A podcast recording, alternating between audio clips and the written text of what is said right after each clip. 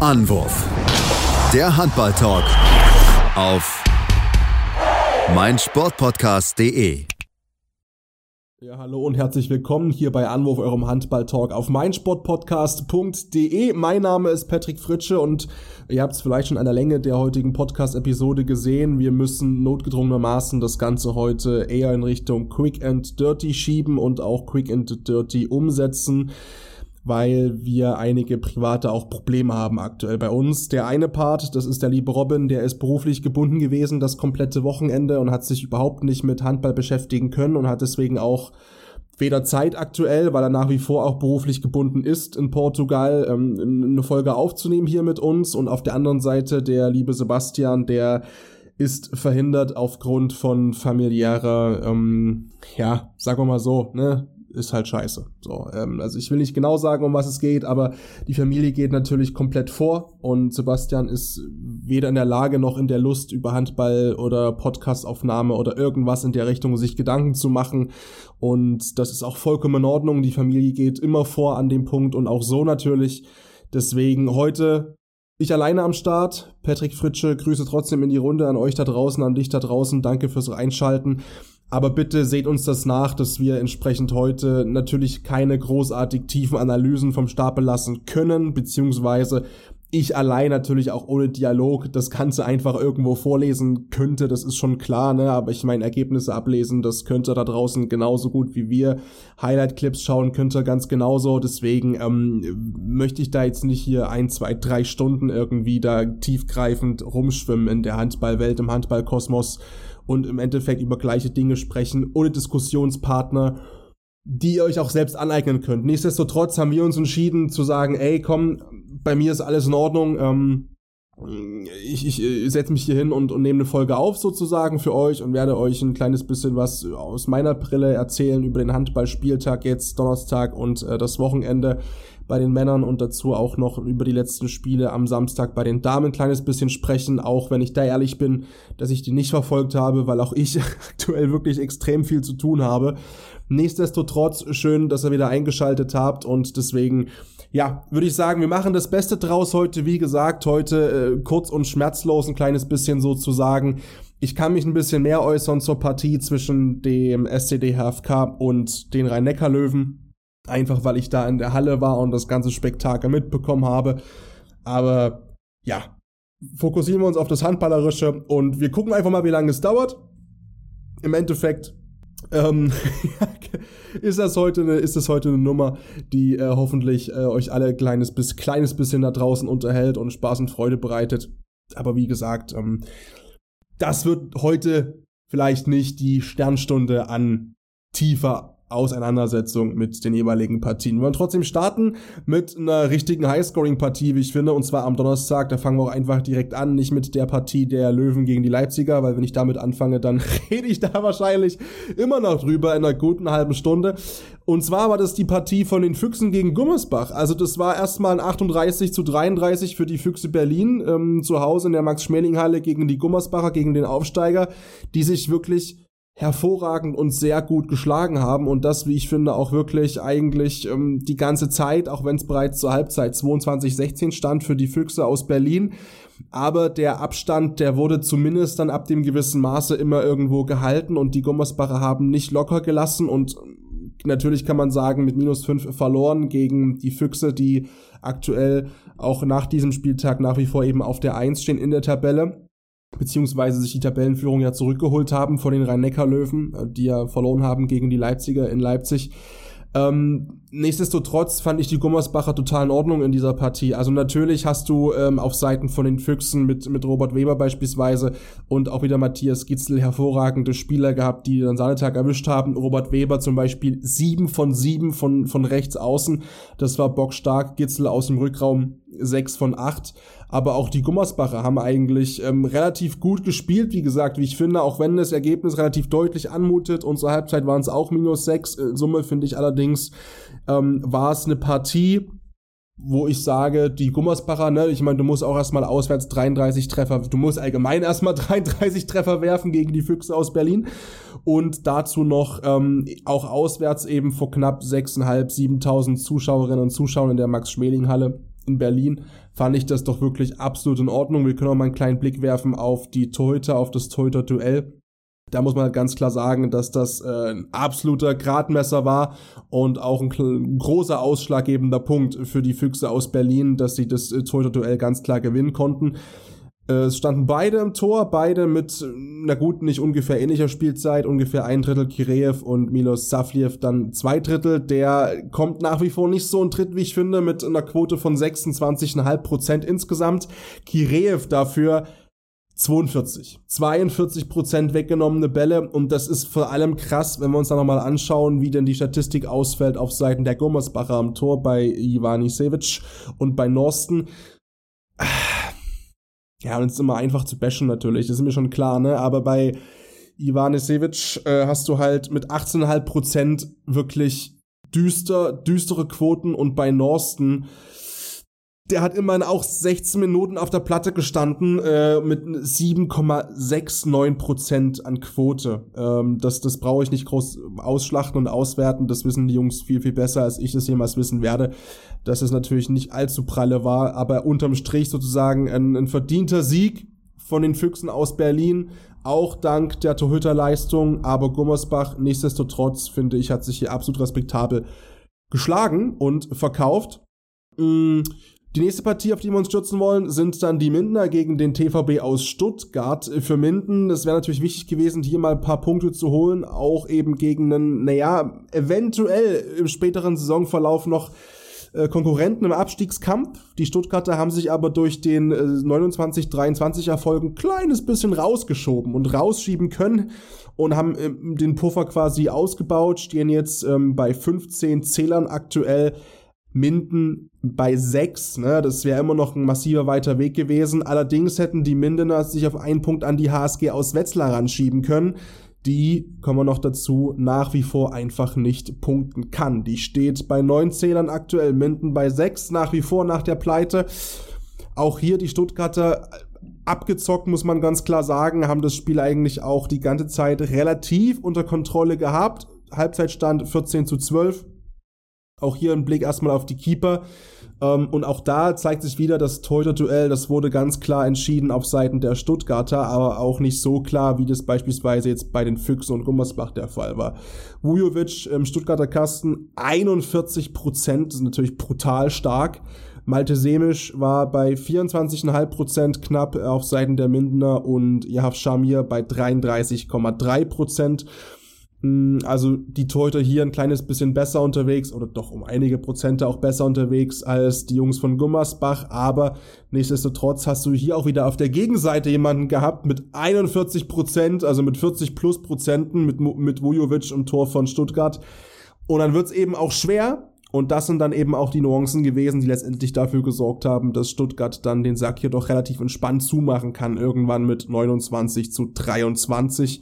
Und die Stuttgarter, die sortieren sich jetzt ein auf Platz 14 in der Tabelle mit 15 Zählern vor frisch auf Göppingen, auf die wir noch zu sprechen kommen werden. Wetzlar, Minden und ganz hinten drin haben Westfalen. Auch über die sprechen wir noch, denn die haben gegen die Magdeburger gespielt am Sonntag. Die Magdeburger waren aber auch am Donnerstag gefordert gegen Hannover Burgdorf und das war wirklich Holla die Waldfee. Also Hannover Burgdorf mit dem Wissen, wie sie am Sonntag gespielt haben, ja. Aber die haben wirklich die komplett letzten Körner komplett draußen gelassen. Kann man nicht anders sagen. Im Spiel gegen den deutschen Meister. Äh, wir haben vor einigen Tagen für den DAB-Pokal, für unseren Ausblick aufs Final Four mit Nikola Portner gesprochen. Der hatte keinen guten Tag erwischt. 14,8 Prozent. Mike Jensen im Tor 16,6 Prozent. Ja, und die, die Hannoveraner eben besser gewesen. Ebner, Domenico Ebner, zwar auch nur bei 17,5%, aber Quenstedt immerhin bei 32%. Und das hat am Ende auch hier wieder den Ausschlag gegeben, dass am Ende Hannover jubeln durfte. Hannover Burgdorf vor 6.500 Zuschauern auch 34, 31 gewonnen. Insgesamt damit die Tabelle jetzt auf Platz 6 mit starken 27 Zählern. Eine kleine Lücke auch schon aufgebaut äh, von drei Punkten zum SCD HFK Leipzig, die dahinter auf sieben schon sich ranroppen. Aber wirklich die, die, die äh, Hannoveraner übertrieben geile Partie abgeliefert. Also kann man wirklich nicht anders sagen. Natürlich, Magdeburg hat wieder mit äh, Kai Smits den besten Werfer gestellt, ja, elf Buden wieder von Smits, also das ist wirklich absoluter Wahnsinn, vor allem, ich meine, der hat ja auch dann gegen Hamm Westfalen jetzt wieder neunmal oder so getroffen, ich muss gleich nochmal genau schauen, aber Kai Smits, was der nach der WM spielt, ist wirklich völlig Banane, dazu Christiansson, na, auch acht von neun, war alles stark, war alles super, aber rechts außen, Max Geber, ähm, äh, Gerbel aus Hannover war extrem gut unterwegs, Pevnov war extrem gut auf, am Kreis bei Hannover, und ähm, allgemein Hannover einfach in der Breite wirklich viel besser unterwegs und viel stärker und gefährlicher. Und das war dann so auch der kleine Impuls letzten Endes neben den starken äh, Torhüter-Duo, beziehungsweise neben dem besseren Torhüter-Duo in der Partie, dass Hannover es wirklich geschafft hat, dem deutschen Meister hier die Punkte abzutrotzen und abzuluxen. Und ja, natürlich, eine Dreifachbelastung kennt Magdeburg, das ist schon klar, ist ja nicht, nicht das erste Mal so der Fall. Man ist ja auch häufig äh, neben dem Pokal und der Bundesliga auch noch international einfach unterwegs gewesen. Vielleicht hat man dieses Jahr ein paar mehr Körner lassen müssen aufgrund der Champions League. Das kann sein. Das ist jetzt irgendwo ins Blaue hineingesprochen. Nichtsdestotrotz ist es ganz einfach so. Ich finde, man merkt ein kleines bisschen die Kräfte. Es zieht, es zieht, es zieht. Natürlich haben die Hannover, äh, haben die jetzt äh, dann am Sonntag nachgelegt und haben sich sehr stark und souverän durchgesetzt gegen Hamm Westfalen mit 36, 27. Das Spiel können wir eigentlich direkt kurz mal auf und wieder zumachen. Da war es so, wie ich es gesagt habe, Kai Smits äh, am Sonntag dann nochmal neun Treffer, also zwei Spiele, 20 Buden gemacht, brutal in Form. Auch Christiansson wieder stark gewesen, sechs von sieben am Sonntag. Bei den Hammern war Fabian Husmann ähm, der beste Werfer. Übrigens ein total cooler Typ. Ich habe den schon interviewen dürfen ähm, auf äh, in einer ähm, Radiosendung, die ich mal moderiert habe. Unglaublich sympathischer Typ, unglaublich äh, sympathische Truppe auch, Hamm Westfalen insgesamt, aber natürlich nach wie vor abgeschlagen, Tabellenletzter. Mit äh, drei Zählern sind es, glaube ich, fünf Zähler, entschuldigt, liebe Hammer, fünf Zähler, also nur ein hinter Minden, da kann schon noch ein bisschen was passieren. Und so abgeschlagen, wie ich gerade sehe, ist es gar nicht, ne? Weil Wetzlar eben auch nach wie vor Schwierigkeiten hat, um nicht zu sagen neunfache Schwierigkeiten. Seitdem der neue Trainer da ist, äh, nach wie vor nichts gewonnen einfach, ne? Keine, keine Siege einsammeln können irgendwie, da ist nichts vom Laster gefallen. Jetzt haben sie zu Hause gespielt gegen den BHC und ähm, ja, da wäre mal eigentlich was, was wichtig gewesen, ein bisschen gar nicht unbedingt Anschluss zu halten an Frisch auf Göppingen. Die haben 14 Zähler, die haben einen Punkt geholt am Samstagabend gegen die Flensburger. Das war bockstark auf Seiten von Frisch auf. Mm, das war wieder eine, eine Partie, wo man sich denkt, Mensch, Warum hängen die eigentlich da unten mit drin? Aber zurück zu Wetzlar. Natürlich Wetzlar mit neun Zählern äh, absolut abstiegsgefährdet zumindest, weil eben Minden nur drei Zähler dahinter ist und im Endeffekt, nach jedem Spieltag lese ich überall, steht geschrieben, ja, und ne, nur noch drei Zähler Abstand und in noch drei Zähler Abstand und noch drei Zähler Abstand. Das stimmt schon. Aber das liegt nicht daran, dass Wetzlar irgendwie natürlich sich die Punkte irgendwo ergaunert und ähm, ja, sich die Punkte irgendwo besorgt, entsprechend dadurch eigene Leistungen diese drei Punkte immer wieder auch puffern kann. Nee, das liegt einfach daran, dass eben Hamm und Minden auch nicht punkten. Das ist das einzige Glück, was Wetzlar gerade hat. Die Saison ist natürlich komplett verkorkst. Das das wissen die Jungs auch selber, das brauche ich ihnen auch nicht erzählen. Aber es gab eben auch gegen den BHC wieder eine Pleite mit 22 zu 28 und auch da müssen wir sagen, komplett äh, verdient unterm Strich, weil es, es läuft einfach nichts zusammen böse formuliert. Natürlich dann auch noch der BHC wieder mit einer überragenden Torhüterleistung auch. Das ist dann der übrige Faktor, der so oft eine Rolle spielt. Christopher Rudek auch 42 Prozent weggenommene Bälle. Auf der Gegenseite hast du mit Sojakovic und ähm, mit Klimke ein Duo, was ja, Sujakovic oder äh, ne, mit, mit 10% am Start gewesen, Till Klimke immer mit 28%, was vollkommen in Ordnung ist.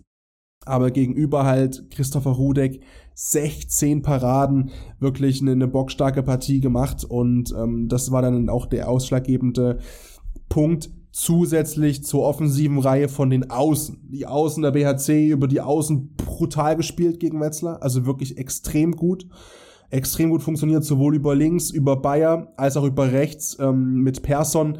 Persson 6 aus 7 und Bayer über links mit 9 aus 11 starke, starke 81% Quote, beziehungsweise halt wirklich die Trefferanzahl an sich, ne, von außen schon 15 Tore insgesamt, das heißt über die Hälfte der Treffer vom BHC gingen eben über außen, über links und rechts außen. Und das haben die Wetzlarer wieder mal nicht ähm, ordentlich verteidigt bekommen. Und es liegt einfach und nur daran, dass Minden nicht punktet und dass die ähm, Hammer nicht punkten, dass eben immer noch drei Punkte, also mindestens mal zwei Spiele zwischen Wetzlar und dem Abstieg stehen. Klar, Wetzlar eine absolute Traditionsmannschaft, die wir alle in der Bundesliga, glaube ich, das sind wir uns einig sehen wollen. Aber es wird eng und es kann hinten raus eben auch noch richtig, richtig eng werden eng. Das war kein Thema am Sonntag zwischen Melsungen und Kiel. Im Endeffekt war es ein äh, Minus 4 für Melsungen zu Hause. 19 zu 23 aus äh, hessischer Sicht hier. Landin, brutal in Form, muss man dazu auch sagen. Also Landin hat gerade auch, wie es halt so ist, bei ihm die wichtigen Bälle weggenommen, aber auch in Summe einfach 45 Prozent. 45 Prozent. Da hast du auf Melsunger Seite einen starken Torhütertag mit Simic mit 43,75 und Morawski mit 26,3, aber vor allem eben Simic. Und dann kommt der Hexer auf der Gegenseite und sagt, ach so, ja gut, Jungs, wenn ihr heute einen guten Tag habt und meine Jungs vorne, die Offensiven nicht so funktionieren, dann zerstöre ich euch halt. Ja? Und dann ist es genauso gekommen, Niklas Landin gerade in der ersten Hälfte. Unglaublich kranke Paraden mit dabei gewesen und die Melsunger wirklich zur Verzweiflung getrieben. In der zweiten Hälfte, ne, wie gesagt, Melsung mit neun Treffern, neun Hälfte eins. In der zweiten Hälfte gab es Ergebniskosmetik erst am Ende aus Melsunger Sicht. Man muss aber dazu sagen, dass Melsungen in den ersten 20 Minuten, in den ersten 20 Minuten der zweiten Hälfte viermal getroffen hat. Also einmal alle fünf Minuten. Das ist ein bisschen wenig. Das ist echt ein bisschen wenig. Ähm, das liegt, wie gesagt, an diesen unfassbar starken 45% von Niklas Landin, ähm, der das Spiel, ja, nicht entschieden hat. Dafür waren eben die, die Offensiven bei Kiel auch nicht gut unterwegs an diesem Spiel. Wie gesagt, 23 Treffer für Kiel in der kompletten Partie. Ich weiß nicht, wann es das das letzte Mal gab.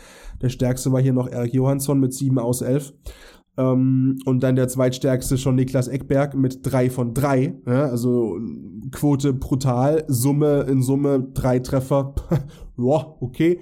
Aber es hat gereicht gegen die Melsunger, die zwar ein positives Fazit ziehen nach der Partie, das habe ich auch schon gelesen, das hat man, hat man auch schon gehört. Auf der anderen Seite, trotzdem läuft es da eben auch nicht wie geplant. Platz 12, das ist an den eigenen Ansprüchen, ja, ich will nicht sagen meilenweit vorbei, aber Melsung eine Mannschaft, die Jahr für Jahr immer so ein bisschen in den erweiterten Geheimfavoritenkreis gezählt wird und ich glaube, sich da auch selbst persönlich sieht und dahin orientieren möchte.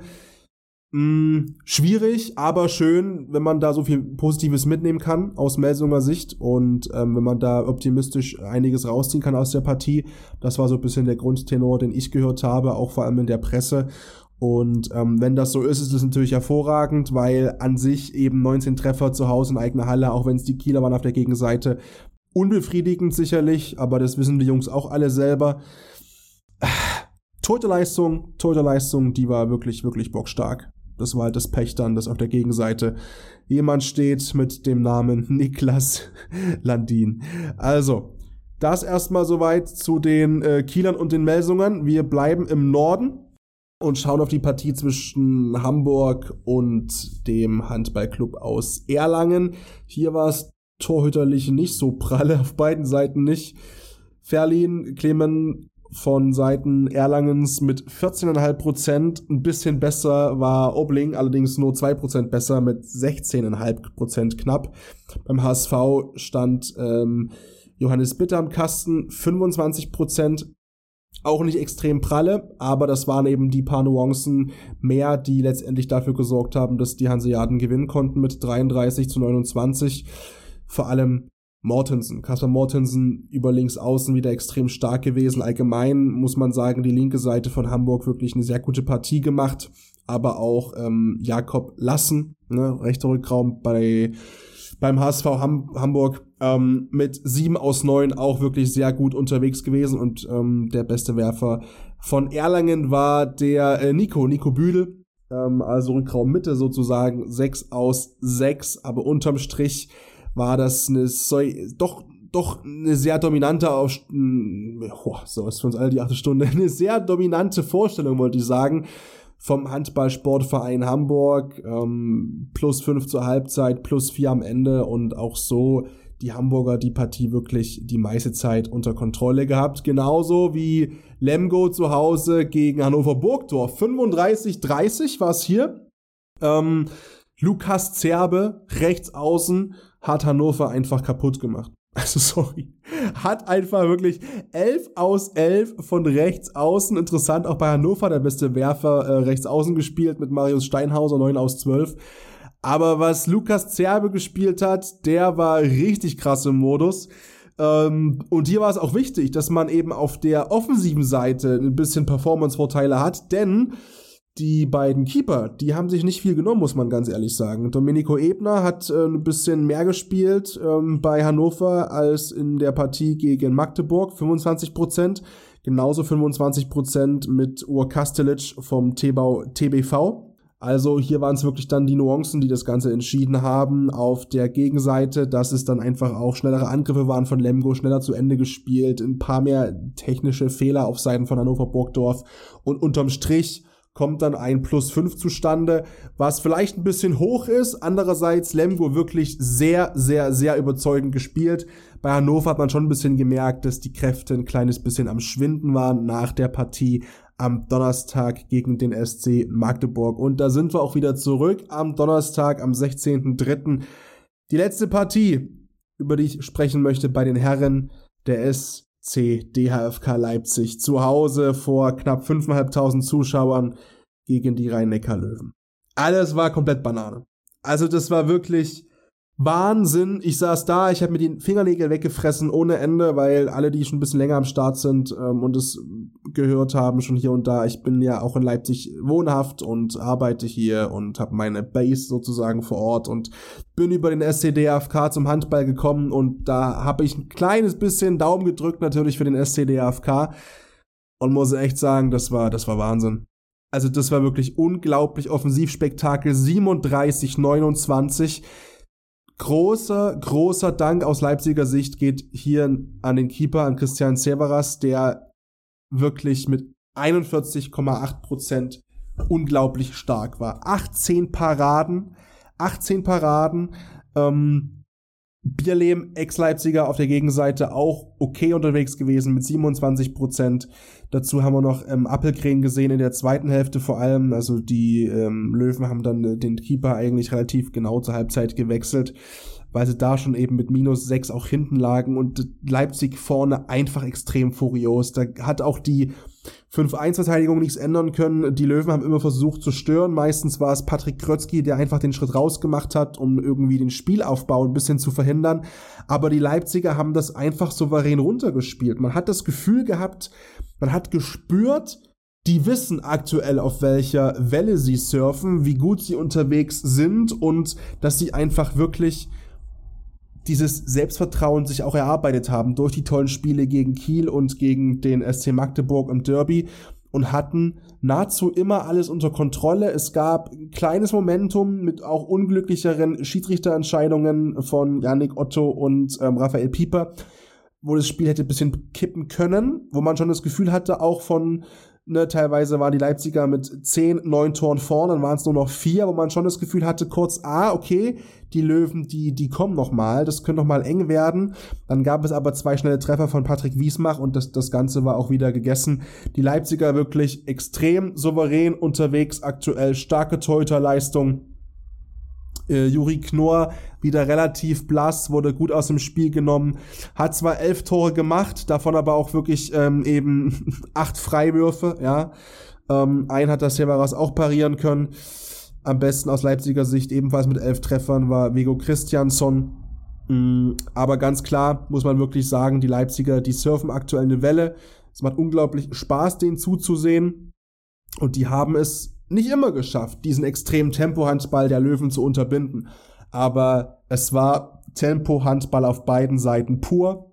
Und ich glaube, für jeden neutralen Zuschauer auch eine absolute Bereicherung, diese Partie zu sehen. Ein bisschen enger, ein bisschen enger wurde es dann bei den Frauen, auf die wollen wir noch kurz schauen.